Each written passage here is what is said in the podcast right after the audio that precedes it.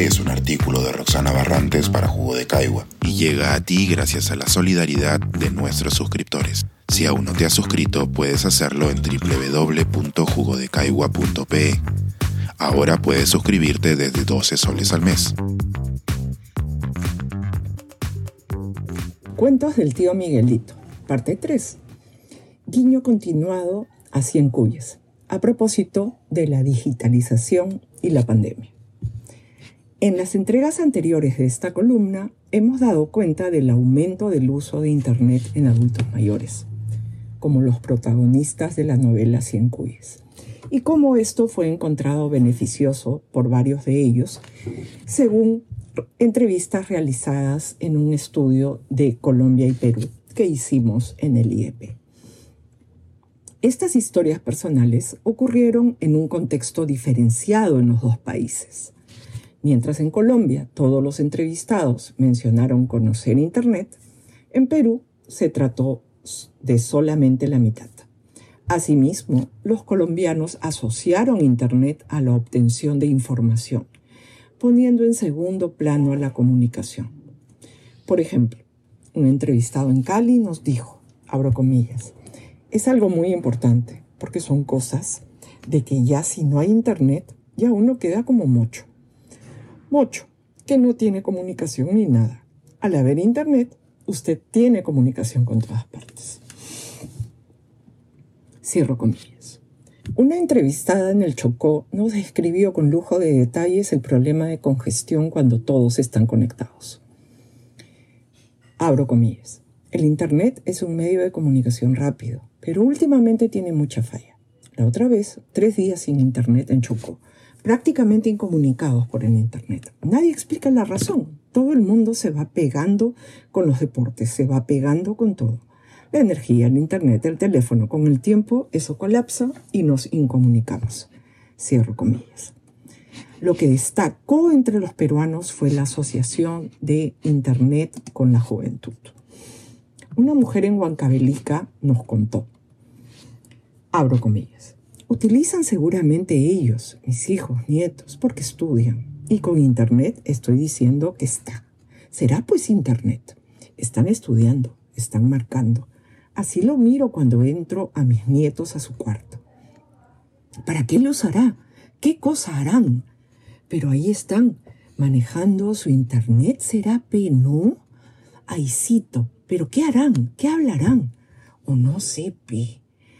Pero ahí están, así nomás miro, yo. Están viendo, están marcando. Hay veces se ríen. Esa que noticia dicen. Así están. Cierro comillas. Y un hombre en Tacna. Abro comillas. Eso no comprendo ni tampoco no tengo idea cómo será, no sé.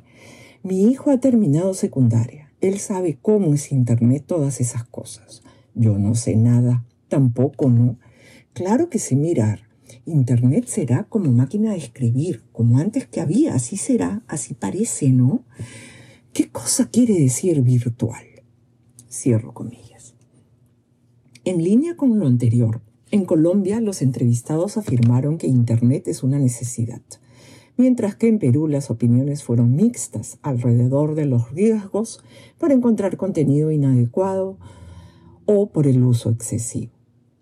Un aspecto donde Colombia y Perú contrastan con resultados tristes para el Perú es el uso de la telemedicina. En Perú se reportó casi ninguna incidencia, además de una sensación negativa frente a la atención presencial.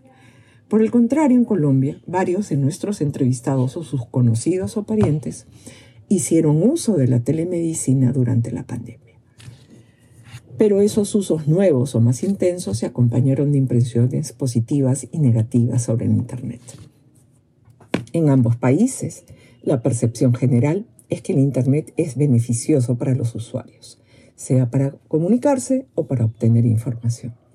En Perú, hubo quejas sobre la falta de apoyo para aprender habilidades digitales y promover su uso. También en Perú, los entrevistados observaron que recibieron ayuda de sus familiares para poder aprender. Pero también aprendimos sobre experiencias negativas. Nos contaron tener problemas con la vista o de motricidad en ambos países.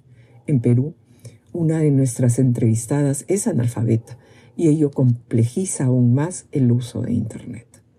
Finalmente, tendemos a pensar que tanto los terminales como el servicio son asequibles ahora. Y ello es confirmado por la gran mayoría de los adultos mayores entrevistados. La única excepción fue en el Perú, donde pudimos encontrar personas que indicaron tener dificultades económicas para acceder al servicio. Parecería haber un espacio importante para las políticas públicas, a las que dedicaremos el último jugo de esta serie. Pensar, escribir, editar, grabar, coordinar, publicar y promover este y todos nuestros artículos en este podcast cuesta y nosotros los entregamos sin cobrar. Contribuye en www.jugodecaigua.pe barra suscríbete y de paso envía como suscriptor nuestras reuniones editoriales.